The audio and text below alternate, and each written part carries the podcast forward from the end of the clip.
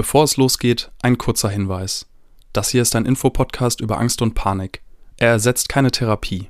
Wenn du auf der Suche nach Therapiemöglichkeiten bist, kontaktiere Ärztinnen, Psychotherapeutinnen oder gehe auf podcast.invirto.de.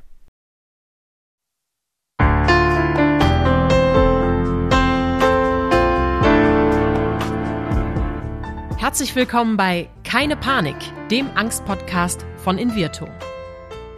Angst gehört zu den häufigsten psychischen Erkrankungen, ist jedoch immer noch ein Tabuthema. Damit soll aber Schluss sein. Und damit die Themen Angst und Panik enttabuisiert werden, sprechen wir in diesem Podcast mit Psychologinnen, Betroffenen und anderen Experten über Ängste, psychische Gesundheit und allem, was dazugehört. Angst ist ein riesiges Thema und darum auch das zentrale Thema unseres Podcasts. Heute fangen wir bei A an, nicht nur wie Angst, sondern wie Anfang. Was ist denn eigentlich eine Angststörung? Mein Name ist Diana Huth und heute stelle ich meine Fragen an den psychologischen Psychotherapeuten Winfried Lotz-Rambaldi. Ich freue mich sehr, dass du dabei bist, Winfried. Moin. Hallo Diana, moin, wie man hier in Hamburg sagt. Genau. Ich falle direkt mit der Tür ins Haus. Was ist eine Angststörung? Hm, eine Angststörung ist eigentlich die häufigste psychische Störung, unter der Menschen leiden können. Und wir unterscheiden da verschiedene Formen von Angststörungen, aber ähm, Angststörungen sind äh, begleitet von extrem unangenehmen Gefühlen, von Angst, wie der Name ja schon sagt. Und das erleben Menschen als sehr, sehr äh, belastend und äh, einschränkend, was ihre Lebensqualität und ihre Lebensführung betrifft. Du sprichst jetzt das Gefühl Angst an sich an. Das kann sich ja ganz unterschiedlich äußern. Wie kommen Menschen auf dich zu? Was für Beschwerden haben die genau? Also häufig stehen äh, soziale Ängste im Vordergrund. Dann sprechen wir von einer sogenannten sozialen Phobie, also Ängste im Umgang mit anderen Menschen. Aber es gibt auch Ängste, die sich auf bestimmte Situationen oder bestimmte Tätigkeiten beziehen, Gegenstände, das sind sogenannte Phobien die sehr eng. Spinnen. Zum Beispiel die klassische Spinnenphobie, genau, die kennt jeder. Ja. ja, ja. Wobei die häufig oder gar nicht so häufig ist in der Praxis, in der psychotherapeutischen Praxis. Warum? Weil wir solche speziellen Phobien sehr gut vermeiden können. Wir müssen uns nicht mit Spinnen auseinandersetzen, es sei denn, wir sind Tierpfleger in einem äh, Zoo, wo es vielleicht mhm. solche, solche Tiere gibt, ja. Aber Phobien haben die Eigenschaft, dass man sie wunderbar vermeiden kann und deswegen auch häufig die Lebensqualität gar nicht so beeinträchtigt ist. Also die sehen wir gar nicht so häufig in der Klinik. Jetzt heißt unser Podcast ja keine Panik. Panik mhm. ist auch ein Begriff ja. in der Angsttherapie und bei Angststörungen. Was ist denn der Unterschied zwischen Panik, äh, Panik und Angst, beziehungsweise es gibt doch die Panikstörung. Erklär das doch mal. Genau, die Panikstörung ist eine weitere Form von äh, Angsterkrankung und äh, sie geht einher mit besonders starken körperlichen Empfindungen mit äh, Herzrasen, mit ähm, Druckgefühl auf der Brust vielleicht, mit Schwitzen, mit dem der Befürchtung, dass man in Ohnmacht fällt, dass man einen Herzinfarkt bekommt oder sogar am Ende tot umfällt. Also das ist wahrscheinlich die am schlimmsten, am eindringlichsten äh, erlebbare Angststörung, die wir kennen. Mhm. Das sind ja jetzt schon sehr konkrete Symptome. Mhm. Ich frage mich natürlich, das hat doch jeder schon mal erlebt. Also woher weiß ich denn jetzt, ob ich eine Panikstörung habe oder einfach nur gerade im Moment weiß ich nicht, wo mich jemand verlassen hat oder ich jemanden in meinem Leben verloren habe, dann wird mir ja auch ganz klamm ums Herz. Dann kriege ich auch manchmal schwitze Hände, wenn ich jemanden neu kennenlerne. Wie ist das denn abzugrenzen? Hm. Also grundsätzlich ist es so, dass natürlich Angst zu unserem Leben dazugehört. Angst ist eine ganz normale Emotion äh, unserer, unserer menschlichen Psyche. Und sie ist auch hilfreich in, in vielen Fällen. Nicht? Es ist durchaus sinnvoll, vor bestimmten hm, Situationen oder in bestimmten, äh, an, vor bestimmten Anlässen eine gewisse Angst oder Furcht zu empfinden. Wenn wir einem Angreifer gegenüberstehen mit einem Messer oder wenn unsere Vorfahren dem berühmten Säbelzahntiger gegenüberstanden, dann war es durchaus sinnvoll, ähm, ängstlich zu sein, beziehungsweise dann zu flüchten oder zu kämpfen. Ähm, aber Also zum Problem werden solche Ängste dann, wenn sie in Situationen auftreten, die eigentlich gar keine realistische Gefahr darstellen, wo wir wirklich nicht Angst haben brauchen, Angst zu haben brauchen und wo die Angst eine übersteigerte, ähm, ein übersteigertes Ausmaß annimmt und ähm, nicht mehr angemessen ist.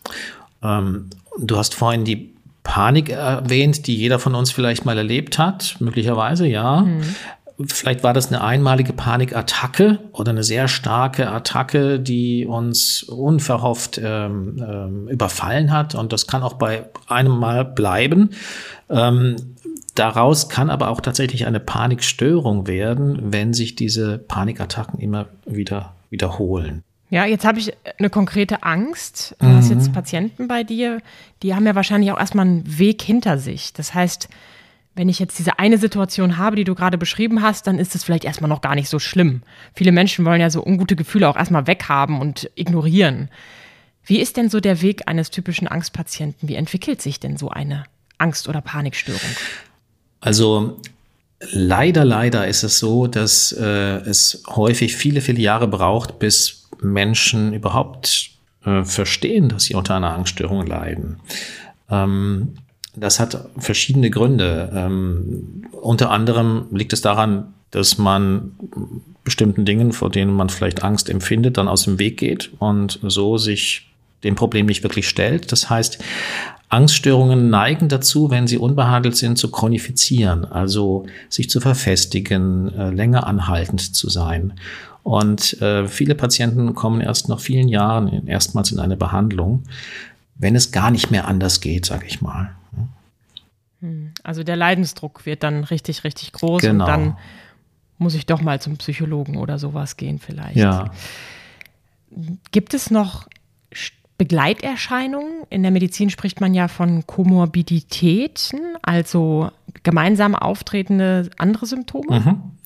Ja, bei Komorbiditäten würden wir nicht von zusätzlichen Symptomen sprechen, sondern von zusätzlichen Erkrankungen. Ne? Ah. Angststörungen sind ja wirklich anerkannte Erkrankungen, psychische Störungen, die auch behandlungsbedürftig sind und deren Behandlung auch die Krankenkasse bezahlt.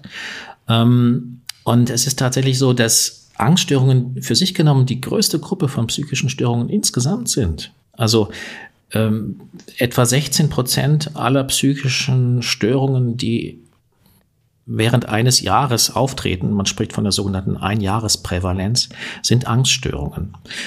Und danach kommen dann auch gleich die depressiven Störungen, die affektiven Störungen, die Depressionen. Und das ist auch die typische komorbide Störung. Also Angststörungen sind häufig gehen häufig einher, sind vergesellschaftet, sagen wir, mit depressiven Symptomen oder sogar mit einer manifesten, also mit einer ausgeprägten Depression. Das kann man sich auch gut erklären. Ähm, insofern natürlich eine Angststörung, wenn sie so stark ausgeprägt ist, ähm, das Leben sehr, sehr beeinträchtigt, die Lebensqualität sehr beeinträchtigt, den Aktionsradius sehr einschränkt und man darüber natürlich auch viele soziale Kontakte zum Beispiel verliert angenehme Aktivitäten nicht mehr sich traut auszuüben, nicht mehr aus dem Haus geht und sich darüber dann eine Depression noch zusätzlich entwickelt. Also die Depression ist die häufigste komorbide Störung. Vielleicht nochmal zur Diagnostik. Also wie stellst du eine Diagnose? Machst du da irgendwelche Häkchen? Wir haben jetzt gehört, es gibt sehr unterschiedliche Angststörungen, es gibt eine Panikstörung, es gibt Phobien. Ähm, wir haben noch gar nicht über die Agoraphobie gesprochen. Vielleicht kannst du da noch mal drauf eingehen. Wie ähm, diagnostizierst du das und wie kann ich das vielleicht auch selber diagnostizieren? Also zunächst einmal lassen wir oder lasse ich die Patienten erstmal berichten. Wenn sie im sogenannten Erstgespräch sind, dann frage ich sie, was sie zu mich führt, zu mir führt und, und äh, was für Anliegen sie haben. Und da wird sehr schnell klar, in ähm, den meisten Fällen, ob es sich zum Beispiel um eine Angststörung handelt. Und dann geht es darum zu schauen, um welche Art von Angststörung es sich handelt. Ob es eben eine Panikstörung zum Beispiel ist oder so eine besondere Phobie, die sich auf eine bestimmte Dinge, Situationen ähm, bezieht oder ähm, eine soziale Phobie, oder zum Beispiel auch eine Agoraphobie. Das wäre dann eine Angst, die darin äh, sich ausdrückt, dass wir uns gar nicht mehr trauen, aus dem Haus zu gehen, dass wir, dass wir ähm, uns verlassen fühlen, äh, wenn wir auf äh, in unbekannten Gegenden sind oder auch in Situationen, wo wir den Eindruck haben, keine Kontrolle mehr zu haben. Also in einem großen Geschäft zum Beispiel mit vielen anderen Menschen. Wobei man interessanterweise sehen muss, äh, Agoraphobie äh, heißt eigentlich ursprünglich mal Platzangst. Das kommt aus dem mhm. griechischen Agora, das ist der Marktplatz und Phobie, Phobos ist die Furcht. Und ursprünglich vom Wortsinne her ist es die Platzangst. Wir verstehen unter Platzangst im Alltag Angst vor engen engen Räumen. Das ist es nicht. Die Agoraphobie ist eher, eher eine Angst vor unbekannten Situationen, weiten Plätzen, unbekannten Orten oder großen Supermärkten zum Beispiel, wo es dann natürlich auch eng sein kann, wenn viele Menschen da sind. Hm? Wir hören also, es ist ganz schön komplex und wir können in einer einzelnen Folge gar nicht alle Ängste und alle Angststörungen abdecken. Das sollte ja erstmal nur ein kleiner Einblick, ein kleiner Überblick sein in das breite Feld der Angststörungen. Winfried Lotz-Rambaldi, vielen Dank, dass du mir heute Rede und Antwort gestanden hast. Wir hören uns schon bald wieder in der nächsten Expertenfolge mit dir. Schaltet dann auch wieder ein, wenn es wieder heißt, keine Panik. Danke dir. Bitte sehr. Dieser Podcast wird präsentiert von Invirto, der Therapie gegen Angst. Wenn auch du oder jemand aus deinem Umfeld unter Ängsten leidet, dann kann die Invirto-Therapie eine mögliche Hilfe sein. Erfahre unter invirtu.de mehr über die erste vollständig digitale Therapie gegen Angst.